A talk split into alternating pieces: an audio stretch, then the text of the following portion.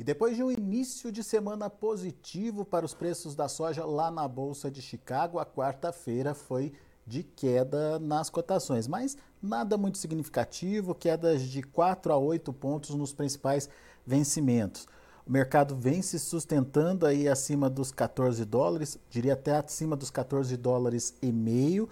Ah, no entanto, a gente precisa entender o que, que pode acontecer com esse mercado, quais são as expectativas, enfim, é, como a gente vai se aproximando aí da colheita americana e como isso pode impactar na precificação. Quem está comigo hoje é Aaron Edward, direto lá dos Estados Unidos.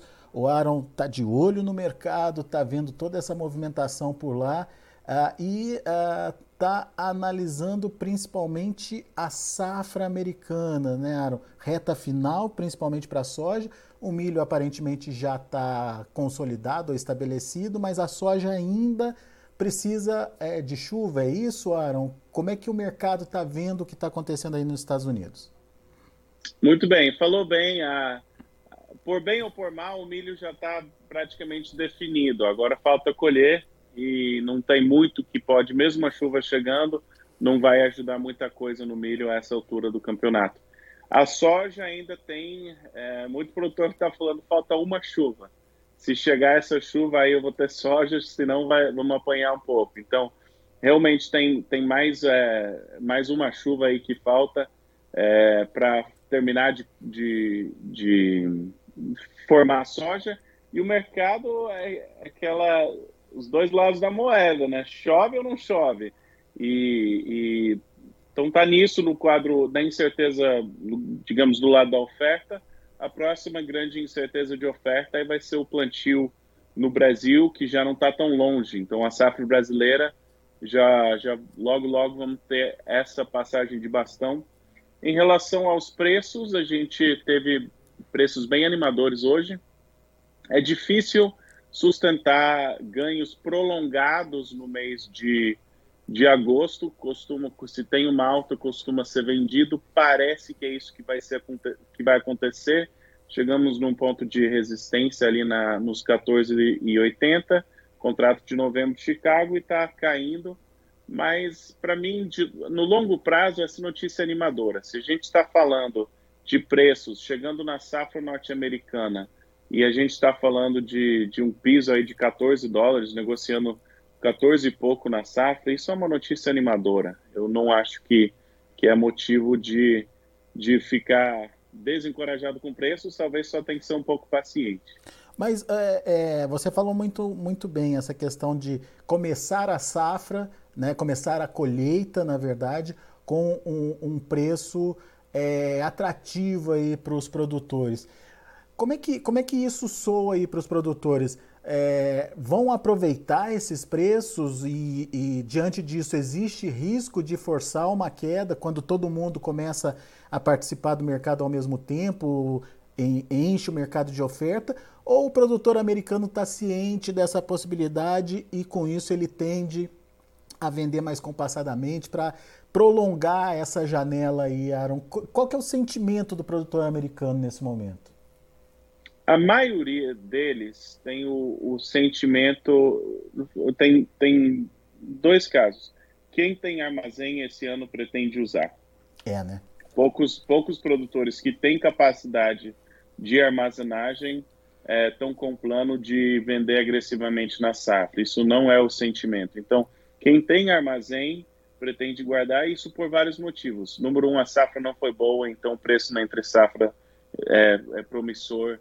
É, número dois, tem dois anos de altos preços, então financeiramente eles não estão precisando de, dessas receitas, podem ser financeiramente mais pacientes.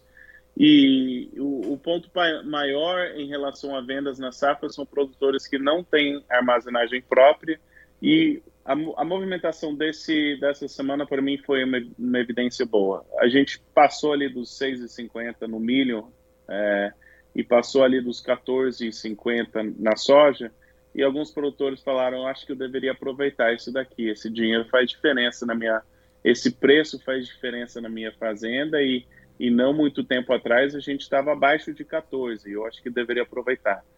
para mim, o sentimento hoje dos produtores aqui não é que eles não sejam altistas, mas os preços mais próximos de 15 dólares eles estão vendendo e quando baixa de 14 eles não têm muito interesse de vender. A evidência para mim disso é o pregão dessa semana e eu acho bem possível que a gente vai estar tá negociando dentro dessa faixa aí de negociação, que é bom, ou, ou seja, novas altas talvez seja um pouco mais puxado, mas um piso cada vez maior conforme os produtores vão ficando mais exigentes em relação a preço, parece bem possível para mim, eventualmente isso pode trazer maiores preços lá para frente. Você está você tá, é, fa falando para a gente que pode ser um intervalo entre 14 e até 15 dólares aí, é isso? De, de trabalho ali ao longo da safra? Ou pelo menos sim, é, sim, se a gente permanecer acima dos 14 ao longo dessa safra, ao longo de agosto, setembro, para mim é muito animador para preço. Isso é uma notícia maravilhosa, olhando para frente. E um pouco, se a gente vai negociar um pouco mais para baixo nessa faixa, um pouco mais para cima, Depende do clima aí ainda essa semana. Uhum. E mas você estava me dizendo que tecnicamente tem fôlego para isso, né? Sim, é, se você olhar hoje 14 dólares é um suporte bem importante e pessoalmente eu acho que se baixar o preço de 14 me surpreenderia de ficar muito tempo abaixo de 14, mesmo que caia um pouquinho ali eu imagino que vão ter compradores que vão falar: olha, eu preciso de soja e preciso garantir esse preço que eu consigo dar o giro. Hoje parece que compradores estão aceitando o preço próximo de, de 14 e vendedores aceitando ali 14,80, 14,70, eles estão aceitando. Mas o quadro fundamentalista é apertado, segue apertado e vai precisar de boa safra no Brasil e esse problema a gente tá, não está resolvendo o problema de oferta e demanda mundial. Ano passado já era para ter boa safra no Brasil e não teve, e esse ano tinha que ter boa safra nos Estados Unidos não teve. Esses problemas fundamentalistas não estão se resolvendo e está uh, de safra em safra sem atender aí um, um, excesso, uma abundância, um excedente de grãos no, no mercado. Então, preços devem se sustentar com força. Você falou de, de compradores aceitando os atuais patamares de preços. Você está se referindo à China voltando às compras aí, a China demandando de novo a, a, soja. Hoje, por exemplo, teve boas negociações aí, né, Aro? Notícia favorável de exportação dos Estados Unidos para a China é, e os sintomas de demanda. Prêmio segue firme, farelo segue firme, exportações seguem bem. Então, assim, é, a China quer farelo do Brasil. Tem várias notícias que mostram que ainda tem força na demanda. Quando, quando você tem o comprador saciado, eu, eu imaginaria que nós começaríamos a ver o prêmio cair, preço do farelo apanhando, talvez a soja tenha dificuldade. Isso não tem sido o quadro. A gente está aceitando preços mais altos, parte disso é inflação, mas parte disso também é o quadro fundamentalista que não está se resolvendo e está precisando dar o giro e precisa dos grãos e tem pouco. Então o preço é, e os fundos pararam de vender. Já faz umas duas semanas que a posição eles não estão mais colocando aquela pressão de venda. Ainda estão comprados, é, mas aquela pressão de venda que, que fizeram a soja cair tanto, eles pararam de, de exercer essa pressão sobre os mercados, que para mim também é animador. Ô, ô Aaron, e, e me diz uma coisa, para o Brasil, na sua opinião, ainda tem é, essa demanda chinesa para acontecer, ou agora a, a, safra ou as compras já se viraram para a safra americana? Para mim, a China prefere comprar do Brasil. Não é novidade, isso não é segredo se está comprando dos Estados Unidos, eu não acho que é porque não quer dar preferência para o Brasil, mas tem pouca soja no Brasil. Estão comprando farelo no Brasil. Para mim, é evidência de que tem demanda ainda. É, não, não vejo, na minha opinião, motivo para pensar que nós estamos destruindo demanda nesses patamares. Pelo menos não ainda, não tem evidência disso ainda. Eu, eu acho que é um jogo de paciência é, a gente vai ter que se desfazer da, desse excedente, nem sei se excedente é a palavra certa, mas essa, essas vendas que vão ocorrer na safra norte-americana E aí, o que tem disponível no Brasil é o que vai ter para fazer farelo, para exportar. E que nem a gente falou lá no começo do ano, eu ainda sou otimista em, em relação a quem tem soja disponível no Brasil é, para o segundo semestre. Para mim, a gente está começando a ver essa recuperação. O câmbio não está ajudando muito, mas eu creio que ainda pode é, ajudar. E o prêmio está ajudando, mas para mim talvez pode, pode dar mais um fôlego ainda. Então, é, eu acho que não é um momento de desespero, talvez tenha que esperar para ver patamares maiores, talvez vamos trabalhar dentro de uma faixa relativamente grande, mas a notícia, para mim, tendência altista intacta, tá chegando na safra norte-americana com bons patamares de preço, e essa é a história para mim. A gente está tá com a internet também aberta aqui para os nossos internautas, o YouTube, aliás, e no YouTube tem o, o Balvilha aqui falando que só vende se for a 200 reais a saca. Contrário, para ele é prejuízo, viu, Ara? É, esses números arredondados são, são legais, né? É, é, sempre, sempre bom. É, eles, eles fazem, né? Eles criam essa atmosfera de, de negócios aqui, né? Mas safra, safra nova por aqui ainda está longe dos 200, safra velha talvez um pouquinho mais perto desses 200 reais. Se tiver safra velha, daqui a pouco ele está vendendo também. Enfim, temos aí uh, uma condição aparentemente mais favorável para os preços. Não, não se espera uma explosão, como o, Aaron falou, mas também não se espera uma pressão muito grande, um intervalinho ali entre 14 e 15 dólares por bushel é, talvez seja um intervalo importante de negócios aí para o produtor é, americano nesse momento e também é, respingando aqui para o produtor brasileiro que tem soja por aqui. Certo, Aro? Certo. E passando a pressão de venda da safra norte-americana, especialmente se tiver algum susto no Brasil, aí, aí para mim dá para animar um pouquinho mais o preço. É isso aí.